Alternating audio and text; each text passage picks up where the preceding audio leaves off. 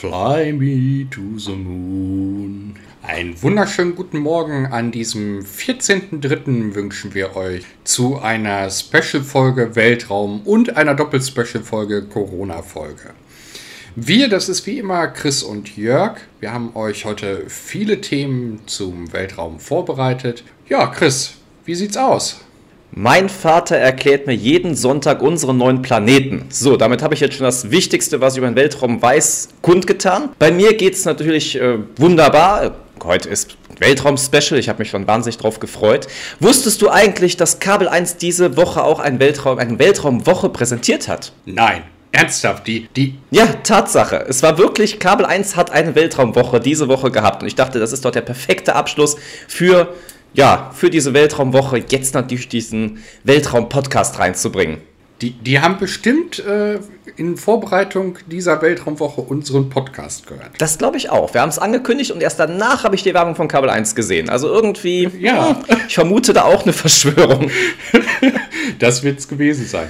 Wie war die Woche bei dir? Ja, soweit ganz gut gewesen. Es ist ja leider wettermäßig nicht so schön gewesen, aber ähm, ansonsten ja, war ich voll im Weltraumfieber. Ich meine, ich habe mich ja gut vorbereitet für diese Folge. Wo kenntest du eigentlich diesen Merksatz, den ich am Anfang genannt habe? Äh, ja, ich, ich kannte ihn. Äh, ich hätte ihn nur nicht so schön aufsagen können wie du. mein Vater, wie war das? Genau, mein Vater erklärt mir jeden Sonntag unsere neuen Planeten. Ich muss dabei sagen, ich zähle Pluto auch noch als Planet dazu. Ah, okay. Ja, er ist jetzt nur ein Zwergplanet. Gut, aber somit wurde es mir beigebracht, wie man sich halt die Planeten merken kann. Genau, genau. Er, erzähl noch ganz kurz, äh, mach kurz die Auflösung für die Zuhörer, die da mit meinem Vater und so weiter nichts anfangen können, äh, welche Planeten wir da benennen. Ja, es wird halt immer der erste Buchstabe von diesem Satz genommen und damit hätten wir den Merkur, Venus, Erde, Mars, Jupiter, Saturn und den Neptun. Wie gesagt, der Pluto noch on top. Damals galt er noch als Planet. Genau, und das Ganze immer aus Sicht der Sonne, richtig? Richtig, genau. Wir gehen von der Sonne aus nach außen. Genau. Ja, schön. Schön. Du hast mich total überrascht, wie immer, ne? das war mein Ziel. Ach, ich freue mich immer. Wir müssen allerdings noch ein, ein Jubiläum benennen, äh, wo mir einige Zuhörer im letzten Podcast auf Füße getreten sind. Okay. Was wir nicht benannt haben. Die Maus ist 50 geworden. Stimmt. Und weißt du, dass die Maus auch schon im Weltall war? Ja, äh, du nimmst mir meine Promi-News äh, vorweg. Ist aber gar nicht schlimm. Ich möchte ihm jetzt noch eine Sache sagen. Wir haben natürlich heute sogar einen Stargast hier und ich möchte jetzt nicht zu viel verraten. Es ist leider nicht Elon Musk geworden, sondern wir haben den CEO von der Sternenwarte Sessenhausen hier als Gast. Den werden wir nachher auch noch begrüßen. Super. Ja, nee, da freue ich mich die ganze Woche drauf. Das scheint ja heute richtig spannend zu werden. Auf jeden Fall. Wir werden sehr, sehr viel unseren Zuhörern bieten können. Ja, äh, wo du mir die erste Promi-News weggenommen hast, sollen wir gleich mit denen in die Folge starten? Ja, aber natürlich. Promi-News sind immer ganz wichtig. Ja, ich, ich finde auch. Und ich habe mir größte Mühe gegeben, äh, Weltraum-News rauszusuchen. Okay. Ich habe mich mal bei den Promis umgehört, wer von denen gerne in Weltraum starten wollte. Okay. Und ich hätte tatsächlich gedacht, dass äh, deutlich mehr sagen, ich will dahin. Es ist gar nicht so viel geworden. Also es ist äh, Brad Pitt und Angelina Jolie, die sind da drauf. Wobei ich glaube, Brangelina wollen wahrscheinlich nicht gemeinsam fliegen. Das kann ich mir irgendwie nicht vorstellen. Ich äh, glaube nicht, dass sie das jetzt noch wollen, aber naja. Katy Perry möchte gerne mal in den Weltraum reisen. Die, die drei haben allerdings noch keine konkreten Pläne. Jetzt wird es spannend. Tom Hanks steht bereits auf der Warteliste. Okay. Der hat Platz 200. 240, 243, das habe ich mir leider nicht notiert, also jedenfalls relativ weit vorne. Mhm. Und wir haben im letzten Podcast ja über Ashton Kutcher gesprochen. Ja. Auch Ashton Kutcher ähm, steht auf der Liste als 500er Kunde. Ah, okay. Ja, es gibt auch einige, die schon im Weltraum waren. Das, auch das hätte ich gar nicht gedacht. Kennst du noch einen außer der Maus, die der, die das im Weltraum war? Neil Armstrong, der fällt mir natürlich ein, als, als äh, berühmter Mensch im Mond und äh, Alexander Gerst natürlich, aber das waren jetzt auch alle Astronauten, die ich so namentlich aufzählen kann. Genau, also das sind Astronauten. Ähm, und wenn wir mal von, ich sag mal, in Anführungsstrichen Normalmenschen ausgehen, da war es 2001 Dennis Tito. Ja. Der als Normalmensch, als allererster übrigens auf die ISS gestartet ist. Okay. 20 Millionen US-Dollar hat er bezahlt. Oh ja, schön. Dennis Tito ist Finanzmakler, also nichts, was irgendwie mit Raumfahrt zu tun hat. Ja. Und ganz spannend, der Ubuntu-Erfinder, also Linux. Mhm. Also dieses Ubuntu ist ja eine, eine Abspaltung von Linux. Ja. Auch der war schon im All 2002 und auch er hat 20 Millionen US-Dollar bezahlt. Okay. Dann gibt es noch einen, der Glasfaser entdeckt hat. Also der hat diese Glasfasertechnologie entdeckt. Ja. Da ich es nicht so mit den Namen habe, lasse ich den Namen weg. Der ist nicht ganz so einfach auszusprechen.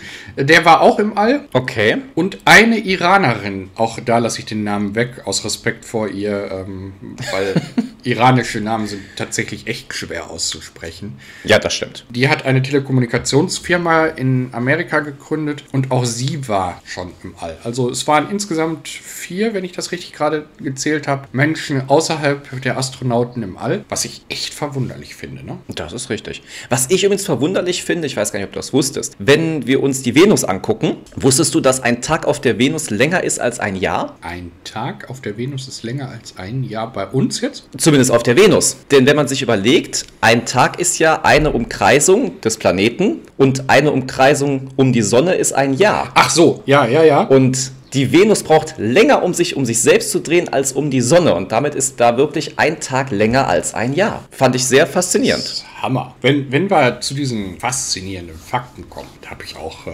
zwei, drei Dinge rausgesucht. Aber du darfst da gerne weiterreden. Ich hätte noch ein paar Geburtstagskinder des Tages und natürlich sind es in diesem Fall Astronauten. Oh. Unter anderem Frank Borman, ein US-Astronaut. Herzlichen Glückwunsch, er wird heute 93 Jahre alt und er weilt noch unter uns. Oh, das ist. Eugene Kernan, der ist zwar leider schon 2017 gestorben, wäre heute 87 geworden. Ich möchte ihn dennoch aber ganz wichtig erwähnen, denn er war der letzte Mann auf dem Mond. Und Michael Finke wird heute 54, auch er war schon im Weltall US-amerikanischer Astronaut. Ja, herzlichen Glückwunsch allen dreien zusammen. Feiert heute schön. Ja, genau. Also, ne? Äh, und vielleicht macht ihr euch ja einen äh, der Songs an, die es über den Weltraum gibt. Was fällt dir da so ein? Fly Me to the Moon. Oh das ja. so das Erste, was mir einfällt. Fly me to the moon. Genau, genau. Mir fiel tatsächlich äh, als erstes Major Tom ein. Warum auch immer. Okay, ja, völlig losgelöst von der Erde. Ja, 23 Wochen auf Platz 1. Wow. 1983. Also äh, der war tatsächlich völlig losgelöst. absolut, absolut. Aber es war ja auch mehr so ein One-Hit-Wonder für ihn. Also ich wüsste jetzt nicht, was er sonst noch hinterlassen hat an, an guten Liedern. nee, nee, da, da, da gebe ich dir recht. Aber hast du gewusst, dass äh, sogar ein NASA-Astronaut mal gesungen hat und das sogar relativ erfolgreich? Okay, nennst du mir den Namen? Ja, aber selbstverständlich. Äh, der kanadische ISS-Kommandant Chris Hadfield, Ah, ein Chris, ein Namensvetter wieder von mir. Perfekt, ja. ganz, es, es musste so kommen, natürlich, natürlich. hat äh, an dem Tag vor dem Rückflug 2013 zur Erde Space Oddity von David Bowie gespielt. Okay. Und dieses Video ist auf der ISS aufgenommen worden. Also die haben auch ein, Musikvideo aufgenommen und das ist auf der ISS aufgenommen worden und ist innerhalb von vier Tagen 12 Millionen Mal angesehen worden. Wow, nicht schlecht. Also fast so gut wie der Klickwunder von äh, Gangman Style. Ja, und das war ja schon ein Riesenerfolg, klar. Und das, das der, der ist ja Klickmilliardär geworden. Ne? Richtig, richtig. Aber für so einen Astronauten toll. Absolut, absolut. Ja, was hast du denn für spannende Weltraum-Facts für uns? Ich habe, äh, ähm, fangen wir mal mit äh, Facts an, die so ein bisschen zum Nachdenken bringen. Okay. Und zwar hat der Mensch äh, bereits 200 Tonnen Müll im All gelassen. Ja, du fängst natürlich direkt mit den schlechten Nachrichten hier an. Ja, okay. Ja, aber es kann sich ja nur steigern, weißt du. Also, äh, ja, also 200 Tonnen Müll äh, im All gelassen. Ganz häufig äh, sogar auf dem Mond, hätte ich gar nicht gedacht. Okay. Aber da haben wir gleich ja noch unseren Gast, der vielleicht das ein oder andere dazu erzählt. Da bin ich sehr gespannt. Ähm, was da rumsteht. Ein Raumanzug kostet übrigens häufig, oder was heißt häufig, äh, kostet 11 Millionen Dollar. okay. Dann eine ganz, ganz spannende Sache zu dem äh, Merksatz, den du vielleicht noch mal einmal erwähnen könntest. Mein Vater erklärt mir jeden Sonntag unsere neuen Planeten. Ich glaube, jetzt hat es wirklich jeder Zuhörer auch irgendwie Ja, ja, ja, abgespeichert. aber passt. Sehr gut. Pass auf, warum ich das jetzt noch mal ansprach.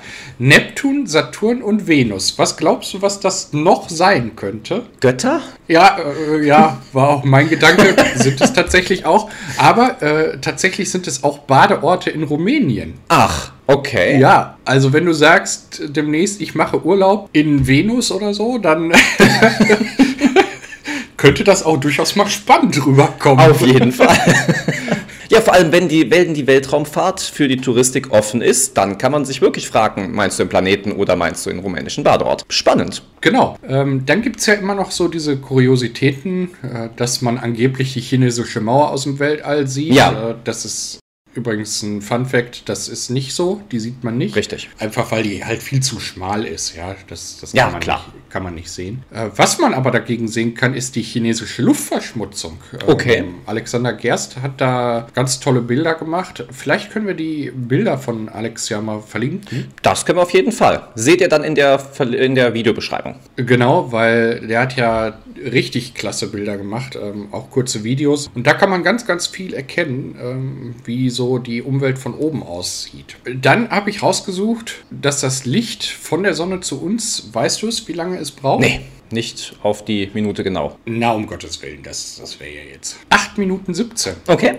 Also das Licht von der Sonne braucht zu uns 8 Minuten 17. Fand ich eine ganz spannende Zahl, weil wir haben uns letztes Mal ja unterhalten, wie lange die Funksignale zum Mars brauchen. Ja. Und da fand ich es ähm, Hammer, dass so diese, diese, diese Lichtgeschwindigkeit quasi 8 Minuten braucht, ja. Und da, daran sieht man ja, wie weit die Sonne von uns weg ist. Das ist richtig, ja. Ja, und äh, dann habe ich noch rausgefunden, die äh, zwei am weitesten von uns entfernten, von Menschenhand gebauten Gegenstände. Ja. Also Gegenstände sind Satelliten, die haben Schallplatten mit, um, wenn sie auf Leben treffen, dass die halt dann quasi auch von uns erfahren. Ich hoffe nicht mit Musik von Michael Wendler. Nein, da gab es noch keinen Michael Wendler, die haben, äh, Na, Gott sei Dank. ich glaube, Beethoven drauf. Äh, Ja, okay. Also es sind so Goldschallplatten, da ist dann eingeritzt, wie man die abspielt. Ah, okay. Die sind in den 70er, End 70er Jahren gestartet, glaube ich. Ich, ich habe es jetzt gerade nicht mehr im Kopf. Voyager 1 und Voyager 2 und äh, sind mittlerweile tagesaktuell, ich runde ein bisschen auf, 18,3 Milliarden Kilometer von uns entfernt, beziehungsweise 22,1 Milliarden Kilometer von uns. Okay,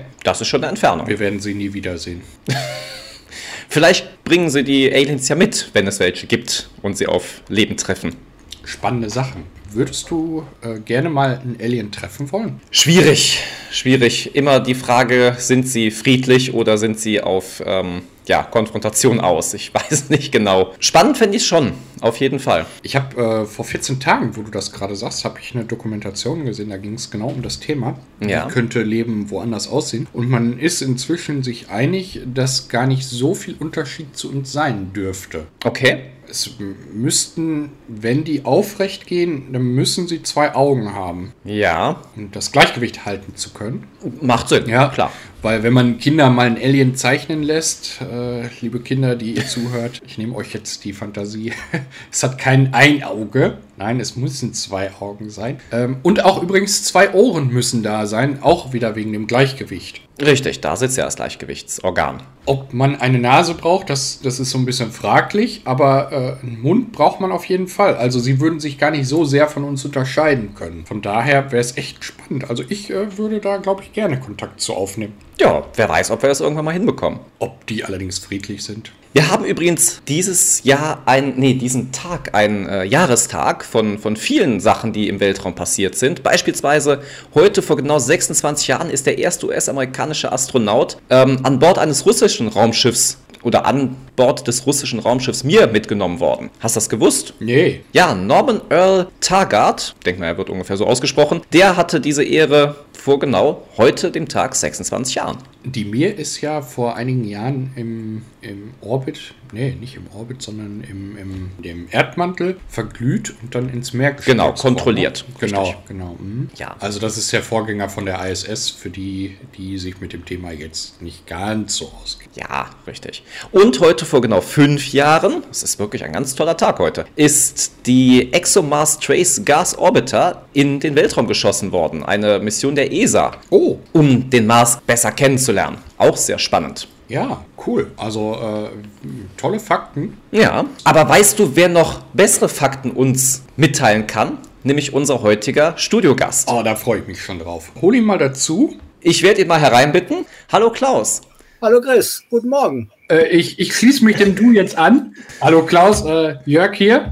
Klaus, du bist ja Leiter des Planetariums in Sessenbach. Kannst du den Hörern vielleicht ein bisschen was von dir erzählen und auch vom Planetarium? Ja, gerne. Also äh, ich betreibe hier schon seit äh, über 25 Jahren kommerziell eine Sternwarte und natürlich Planetarium in Kombination. Und äh, zu mir kommen äh, natürlich äh, Gäste groß und klein, die sich für die Astronomie interessieren. Grundsätzlich mache ich natürlich äh, oder hauptsächlich eben Schulastronomie. Ich betreue also viele Schulen. Bei uns gerade in Rheinland-Pfalz haben wir dieses Thema natürlich im Lehrplan stehen. Und äh, da beginne ich eigentlich von äh, dem Kindergarten über Grundschule, über die höheren Schulen, Realschule, Gymnasium, mache auch Lehrerfortbildung und natürlich auch äh, Erwachsenenführung mache ich. Das ist also gar keine Frage. Es kommen natürlich hier mehr, sage ich mal, Erwachsene in die Sternwarte, äh, sogar in äh, Zweisamkeit, weil ich äh, sogenannte Exklusivführungen anbiete.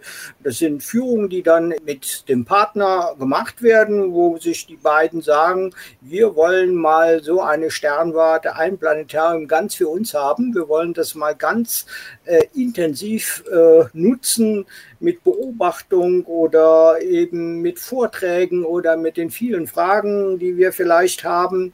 Äh, da kommen natürlich äh, sehr viele junge Leute, also sehr viele sind so zwischen 18 und 30, die auch oft mit Partnerinnen kommen und vielleicht gar nicht unbedingt was von mir hören möchten, aber sie sagen, wir sind vielleicht ein bisschen aus der Bahn geworfen und möchten ein wenig ähm, uns aussprechen unter einem Planetarium.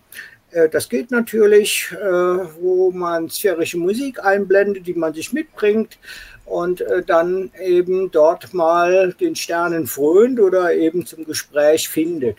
Die meisten allerdings wollen natürlich ganz viel über das Universum hören und vor allen Dingen sehen. Es gibt Leute, die wollen ausschließlich fotografieren, die sagen, lass uns mal Planeten oder Galaxien fotografieren. Das würde mich mal sehr interessieren. Wie arbeitet ein Astronom? Tagsüber geht das natürlich auch. Jetzt heute Morgen könnte man natürlich wunderbar die Sonne beobachten. Die war ja letztes Wochenende hervorragend sichtbar und äh, da biete ich natürlich auch Führung am Tag an. Sehr spannend. Dafür habe ich spezielle Sonnenteleskope. Da können wir die Sonnenprotuberanzen und die Sonnenflecken beobachten. Und äh, naja, da gibt es eben sehr viel und sehr unterschiedliche Vorstellungen, die da meine Besucher hier meine Anlage besuchen. Hört sich wirklich sehr spannend und interessant an, auch sehr abwechslungsreich, wie ich das so mitbekomme. Und ich finde es ja schon klasse, dass da auch so Pärchen hingehen, um da wirklich ähm, ja, sich mal auszusprechen. Finde ich echt eine tolle Sache. Also Jörg, wenn wir mal irgendwie was zu besprechen haben, würde ich sagen, gehen wir doch ins Planetarium, oder? Ja, wir sollten auf jeden Fall uns da mal treffen. Ne? Äh, vielleicht hat der Klaus da für uns auch den einen oder anderen Tipp. Na gerne. Aber apropos Tipp, Jörg, hast du ein paar Fragen an den lieben Klaus? Ich habe äh, ein paar Fragen. Ich habe äh, von, von auch Zuschauern äh, Fragen. Und äh, die interessantesten Fragen, Klaus, das wirst du bestätigen können, kommen immer von Kindern. Und ich habe da ein paar Fragen, die tatsächlich sehr interessant waren und wo ich überhaupt noch gar nicht drüber nachgedacht habe. Wenn ich dir zum Beispiel eine davon mal stellen dürfte, äh, damit du die Richtung da mal weißt, wie, wie groß ist das Weltall überhaupt? Kann man das fassen? Kann man, gibt es da irgendwas, wie man das erklären kann? Ja, selbstverständlich. Äh, die meisten Menschen, wenn sie vom Weltall sprechen, sprechen gerne von der Unendlichkeit, aber das äh, gibt es nun leider eben nicht. Auch das Universum hat ein Ende und äh, heutzutage ist man sich mit der Theorie sehr sicher geworden oder besser gesagt, das ist die Theorie, die eigentlich umfänglich ist. Das ist die Urknalltheorie. Die Urknalltheorie äh, ist eigentlich ähm, die Entstehung unseres Universums, die vor etwa 13,8 Milliarden Jahren vollzogen wurde. Nun ähm, muss man sich vorstellen, zu dieser Zeit war das Universum wahrscheinlich kleiner wie ein Atom. Also ein Atom okay. ist das kleinste, so ziemlich, was wir kennen. Und in wenigen äh, Millionstel Sekunde nach diesem Urknall äh, war das Universum schon größer wie unser Sonnensystem und äh, expandierte nach wie vor und das tut es heute immer noch. Wer übrigens den Urknall hören will, kann das jederzeit tun. Äh, dazu braucht man eigentlich nur ein Radiogerät und schaltet mal so zwischen die beiden Sender, da hört man ein Rauschen. Kleiner prozentualer Bruchteil davon ist das Hintergrundrauschen. Das nennt man die 3 Kelvin Hintergrundstrahlung. Die ist überall im Universum gleich. Und das ist eigentlich der Nachhall des Urknalls, den wir heute immer noch sozusagen hören können. Entdeckt wurde er übrigens von einer Frau in den 1950er Jahren durch einen Zufall, aber das ist eine andere Geschichte. Nun, dieser, äh, äh, dieses expandierende Universum hat nach heutiger Berechnung etwa eine Größe von 45 Milliarden Lichtjahren erreicht. Also nach allen Seiten hin 45 Milliarden Lichtjahre groß. Ein Lichtjahr, nur kurz zu vermerken, ist die Zeit, die das Licht in einem Jahr zurücklegt. Und das sind ungefähr 10 Billionen Kilometer. Also 10 hoch 9 sozusagen.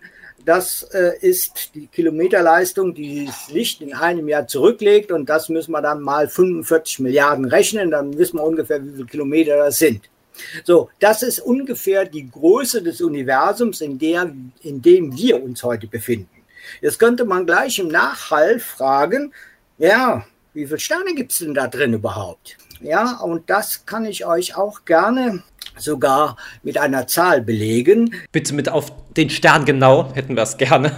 ja, also genau kann man es nicht sagen. Das variiert sicherlich zwischen ein paar Milliarden, das spielt auch gar keine Rolle aber die Zahl, die beläuft sich auf etwa 140 Trilliarden Sterne. Das ist eine Zahl mit 22 Nullen. Das ist mhm. ungefähr die Menge an Sternen, die es in diesem Universum es gibt. So, jetzt mhm. denken wir, ach, das ist ja unheimlich viel.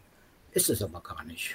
Jörg, wenn du jetzt gleich einen Schluck Wasser oder einen Schluck Saft zu dir nimmst, ja. dann hast du mehr in deinem Mund an Molekülen wie Sterne im überschaubaren Universum es gibt. Also es gibt gar nicht so viele Sterne. Und warum gibt es nicht so viele Sterne? Nun, weil es dunkel wird. Und warum wird es dunkel? Weil es eben nicht so viele Sterne gibt. Und deswegen ist es eben dunkel. Das ist jetzt sehr paradox gesprochen, aber äh, ist es etwas komplizierter. Gibt es da ein Gesetz, das paradoxische Gesetz, aber das wäre jetzt ein bisschen zu schwierig zu erklären in der kurzen Zeit, die wir haben. Aber in der Tat haben wir einfach nicht so viele Sterne. Es gibt zum Beispiel Bücher, äh, da steht drin, es gäbe mehr Sterne wie Sandkörner auf dieser Erde. Auch das ist absolut Quatsch, weil diese 140 Trilliarden Sterne man sich vorstellen würde als Sandkörner, wären das die Anzahl, die es nur in der größten Wüste dieser Erde es gibt, also in der Sahara-Wüste. Okay. Das sind echt erstaunliche Fakten. Also, Jörg, hättest du gedacht, dass es so viele Sterne gibt? Nein, tatsächlich nicht. Also, ähm, ich muss noch mal einmal äh, nachhaken. Also 142, die, die Größenordnung habe ich schon gar nicht mehr drauf. Äh, 142 und dann waren es 42 Nullen dahinter? Nein, 22. Okay, 22. Aber das ist äh, schon, äh, ja, ja, doch. Ich glaube, es ist eine Lebensaufgabe, die dann wirklich mal zu füllen, beziehungsweise ich glaube, damit kann man mehrere Leben füllen. Apropos Sterne und Leben, äh, Klaus, meinst du eigentlich, dass es auch noch anderes Leben außer unseres im Universum gibt? Wahrscheinlich und äh, wahrscheinlich sehr sicher. Also, wenn man nur mal äh, davon ausgeht, wir wissen das ja erst seit einigen Jahrzehnten. Vermutet hat man das ja schon länger, äh, dass ja unsere Sonne ein Sonnensystem besitzt mit diesen acht schönen Planeten. Auf einen wohnen wir.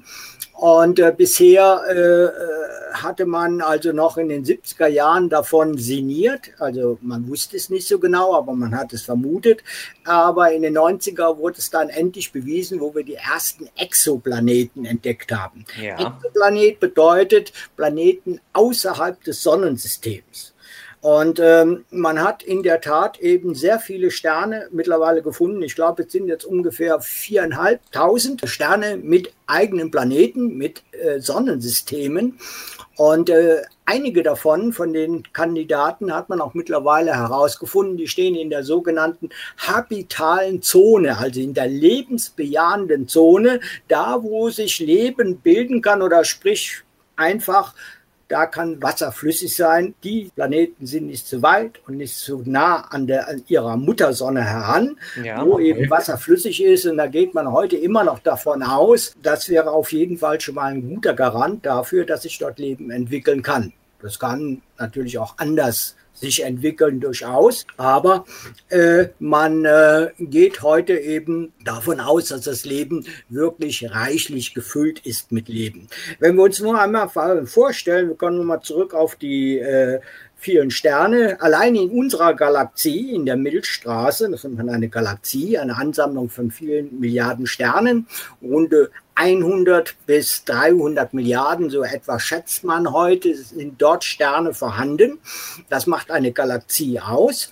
Äh, kann man davon ausgehen, dass da äh, mit Sicherheit über 30 Prozent eigene Sterne mit Sonnensystem existieren. Okay. Und äh, wenn man da, sage ich mal, nur äh, ganz leicht sortiert und sagt, so, in jeder einer Milchstraße gibt es nur einen Planeten, der Leben hervorgebracht hat, wie zum Beispiel unsere Erde. Aber von diesen Galaxien gibt es nochmal 100 Milliarden dazu. Das heißt also, 100 Milliarden belebte Erden oder Planeten ist ja schon eine Hausnummer. Das heißt, da haben wir noch sehr äh, konservativ gerechnet. Wahrscheinlich ist die Höhe der belebten Planeten viel, viel, viel größer. Also okay. wir dürfen uns nicht einbilden, dass wir hier die Einzigsten sind, glaube ich. Beweisen kann ich euch das natürlich nicht. Das kann auch noch nicht die Wissenschaft. Das bleibt ein Glaube. Man kann natürlich sagen, wir glauben daran und wir können auch sagen, wir glauben da nicht. Das ist jedem da eben offen. Ne? Aber die Wahrscheinlichkeit ist hoch. Spannend, oder Chris? Auf jeden Fall. Also vor allem die Dimension war mir nicht bekannt, äh, dass man davon so ausgehen kann, dass es tatsächlich so viele ähm, erdähnliche Planeten gibt, wo sich Leben entwickeln kann. Klaus, ähm, ich habe eine Frage ähm, bekommen, wo es auch um, um Leben im All geht, im weitesten Sinne. Und zwar äh, ist da die Rede von der Mondlandung. Da gibt es ja immer wieder diese, diese Mysterien. Gab es die Mondlandung? Gab es sie nicht? Äh, aber es, es gibt ja, also es zumindest ist mein Eindruck, Hinterlassenschaften, die die Astronauten dagelassen haben. Und kann man die von hier aus sehen? Ähm, die, das ist der erste Teil dieser Frage. Und der zweite Teil, ähm, kann, kann der Mond oder kann das, was auf dem Mond ist, ähm, irgendwann kaputt gehen, eine Art Verrottung annehmen oder ähm, bleibt das erhalten? Ja, also sehen können wir das alle. Ne? Wir können also alle nachgucken, ob das Zeug noch da ist, die Autos, die Landestellen und so weiter. Und da äh, hat die NASA noch kürzlich vor zehn Jahren mal so eine Sache im Auftrag gegeben, aber das machen sie jetzt kontinuierlich, man fotografiert. Man fotografiert äh, mit diesem Mondorbiter natürlich die Landestellen, man kann die Fahrzeuge sehen, die Fahne geht natürlich nicht, die ist zu klein, die wird auch wahrscheinlich nicht nicht mehr stehen, weil die bei dem Start äh, äh, der Raumsonden, die dann wieder zurückgefahren sind, natürlich durch den Schubkraft umgefallen sind. Klar, ja. Und ein sehr poröses, äh, äh, poröse und feste Oberfläche. Da kann man nicht so ohne weiteres äh, sowas direkt so fest hineinrammen. Deswegen hatten wir auch große Schwierigkeiten. Außerdem ist der Mond ja nur ein Sechstel so groß wie unsere Erde.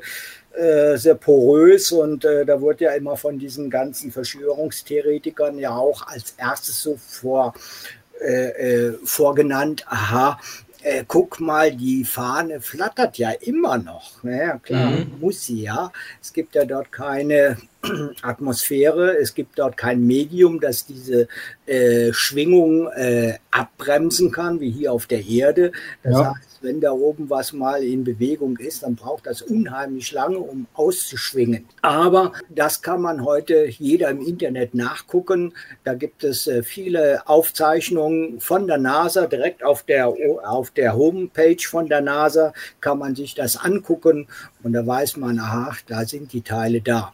Ich selber habe da auch schon mal mitgearbeitet, nur vielleicht noch mal als Unterstreichung, dass das eben wirklich eine Verschwörungstheorie ist. Die wenigsten Menschen wissen, dass sich der Mond jedes Jahr um knapp vier Zentimeter von der Erde entfernt. Das hat einen Grund. Warum? Der Mond hat ja eine gewisse Anziehungskraft auf die Erde. Deswegen gibt es einmal Ebbe und Flut. Und natürlich die Erde hat auch eine Anziehungskraft auf den Mond. Also die Gezeitenwirkung haben wir da, die Gravitation, die da eine Rolle spielt. So, jetzt ist unser Planet zu 70 Prozent mit Wasser bedeckt und das heißt, wir haben einmal Flut, einmal natürlich Ebbe. Die Flutberge sind zum Mond hingerichtet und der Mond umkreist die Erde in einem Monat. Also der braucht genauso lange, um die Erde zu laufen, wie er sich auch um die eigene Achse dreht. Und deswegen nennt man das eine gebundene Rotation. Und aus dem Grunde können wir immer nur dieselbe Seite des Mondes sehen. Das ah, war ah, klar. So, jetzt äh, läuft dieser Flutberg der Erddrehung etwas voraus. Und dieser Flutberg der schiebt den Mond mit seiner gravitativen Wirkung ein wenig aus der Bahn, also von der Erde weg. Und deswegen entfernt sich der Mond vier Zentimeter pro Jahr. Das wusste man schon vor der Raumfahrt, also vor den Apollo-Missionen. Aus dem Grunde nahm die NASA auf dem Mond Laserspiegel mit, die sie mhm. von Hand ausrichteten. Und der Laser, der damals verwandt wurde, heute gibt es viele Laser davon auf der ganzen Erde, aber der, der damals verwandt wurde, der wurde in Saint-Michel in Frankreich im Observatorium installiert. Und wir waren damals mit einer Studentengruppe da und haben uns dort das natürlich angeschaut. Und wir hatten auch kleine Teleskope dabei.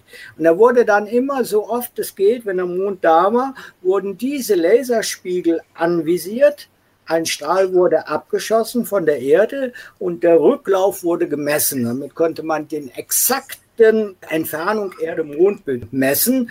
Und wir konnten mit unseren kleinen Teleskopen die Reflexe auf dem Mondboden beobachten. Die waren grün. Das ist ja der Hammer. Ja, und äh, äh, das ist, wird heute immer noch gemacht, weil gerade für verschiedene astronomische Berechnungen die Entfernung Erde-Mond sehr wichtig ist.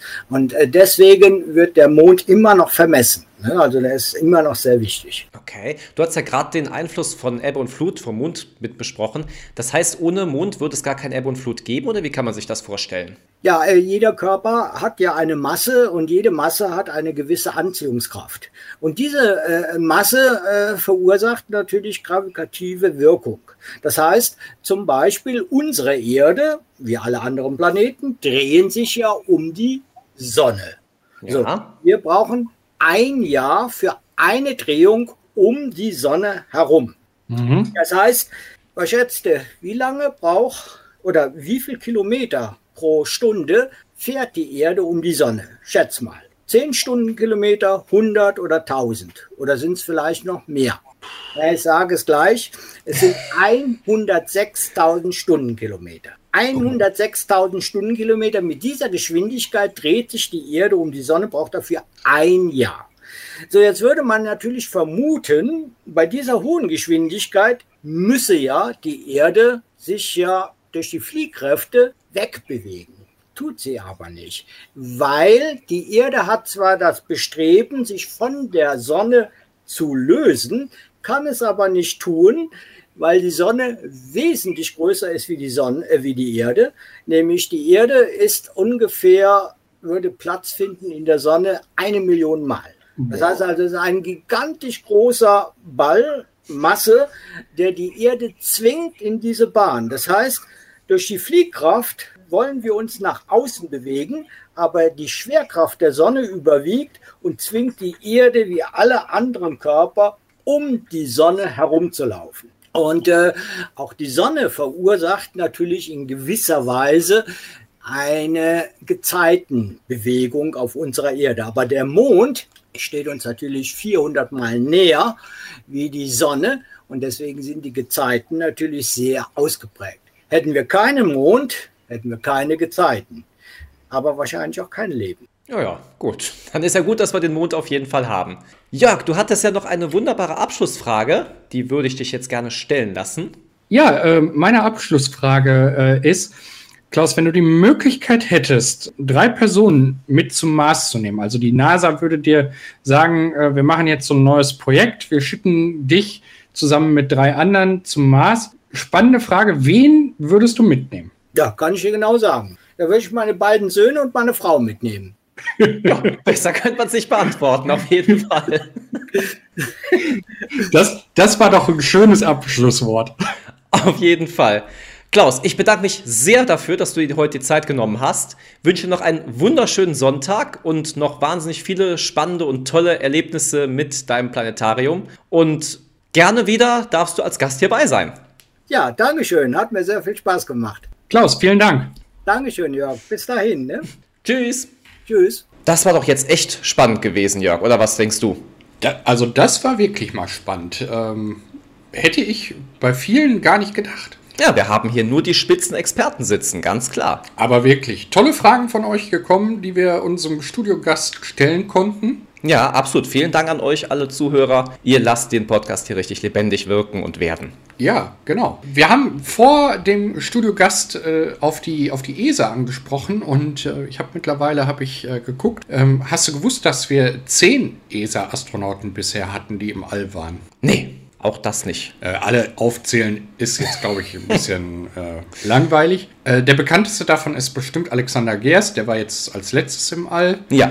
Äh, der war übrigens als allerlängstes im All mit 362 Tagen. Okay. Und vor ihm war es Thomas Reiter. Ah, okay. Thomas Reiter, auch ein ESA-Astronaut. Ich glaube, der ist tatsächlich noch mit dem Space Shuttle, also mit dem NASA-Programm, mit dem NASA-eigenen, äh, geflogen. Ja. Der war 350 Tage im All. Okay. Und ich habe noch was ganz Tolles Neues rausgefunden. Äh, und zwar gibt es einen, einen ganz neuen ESA-Astronauten. Äh, was heißt neu ESA-Astronaut? Also er saß auf der Reservebank, äh, wo Alexander Gerst äh, gestartet ist. Ja. Und jetzt darf er auch. Ähm, Matthias Maurer fliegt äh, im Herbst diesen Jahres ins All. Okay. Und zwar, jetzt rate mal mit was. Also das, das hat, die Meldung hat mich wirklich fasziniert. Mit SpaceX. G ganz genau. Also Alexander Gerst ist äh, mit der Soyuz-Kapsel ins All geschossen Okay. worden. Und ähm, der erste ESA-Astronaut, der mit SpaceX fliegen wird, ist Matthias Maurer. Ja, ja. Sehr genau. spannend, sehr spannend. Finde ich sehr, sehr spannend. Äh, wir werden euch da auf jeden Fall auch nochmal auf dem Laufenden halten. Ja, klar. Also es ist ein Deutscher und ähm, ja, SpaceX überhaupt so ein tolles Projekt und äh, dass er sich dann traut, ist ein bisschen übertrieben, aber dass er da sagt, wir fliegen damit ins All, finde ich schon, Ist schon eine klasse Leistung, auf jeden Fall. ja, Wie wirst du eigentlich heute den restlichen Tag verbringen? Wirst du dir heute Star Trek, Star Wars anschauen, irgendwie sowas in der Richtung oder was liegt heute noch an? ich bin ein absoluter Star Wars-Fan. Okay. Also wirklich, Star Wars äh, ist so mein Leben, hätte ich jetzt fast gesagt. Na, das wäre ein bisschen übertrieben. Aber Star Wars ist, ist schon das, äh, was ich machen könnte. Tatsächlich könnte ich mir immer wieder angucken. Ja. Heute habe ich mir allerdings einen Klassiker rausgesucht, den ich mir tatsächlich mal wieder angucken möchte. Oh. Auch in Vorbereitung hier auf die Sendung. Apollo 13 mit Tom Hanks. Oh, auch ein sehr schöner Film. Ja, ja. Äh, Geht es ja darum, dass während der Apollo-Mission ein bisschen was schiefgelaufen ist. Ich will nicht zu viel spoilern, ihr könnt es euch auch angucken. Äh, da hat es eine Explosion auf, auf der äh, oder in der Rakete, in dem äh, System gegeben und die kämpfen halt ums Überleben. Und ja, diesen Film werde ich mir heute anschauen. Richtig. War das der mit der Filmmusik von I Don't Wanna Miss a, a Thing? Ja, ich glaube schon. Ja, gut. Deswegen, das ist auch ein sehr bekanntes und sehr schönes Lied, finde ich. Ja, ja. Was, was liegt denn bei dir noch an? Irgendwas Astronomisches, Astronautisches? ja, ich werde ein bisschen Astronautentraining machen, ähm, sprich, ich werde ein bisschen Ausdauertraining heute vollziehen, ähm, solange das Wetter es mitmacht. Und ja, das wird so, so mein Trainingsding sein. Also wie immer die klassische Rollenaufteilung, der eine draußen unterwegs, der andere auf dem Sofa. Richtig, so muss es sein. Ja, genau so haben wir uns kennengelernt und genau so, also wir haben uns nicht auf meinem Sofa kennengelernt. und auch nicht beim Laufen, das ist, wäre auch was gewesen. Aber äh, wir, wir machen das so. Richtig, richtig. Ja, Jörg, dann wünsche ich dir jetzt einen wunderbaren restlichen Sonntag, genauso wie unseren Zuhörern. Das wünsche ich dir auch. Und äh, würde sagen, bis zum nächsten Mal. Ich freue mich. Nächstes Mal wieder eine reguläre Folge. Genau. Und ja, dann hören wir uns wieder, ne? Jetzt könnte im Abspann Space Oddity laufen. Oh. Es wäre wirklich herrlich. Ja. ja. Aber wir haben leider immer noch kein Intro und kein Auto. Nochmal die Erinnerung an euch. Bitte schickt uns was. Okay, bis zum nächsten Mal. Tschüss. Bis dann. Tschüss.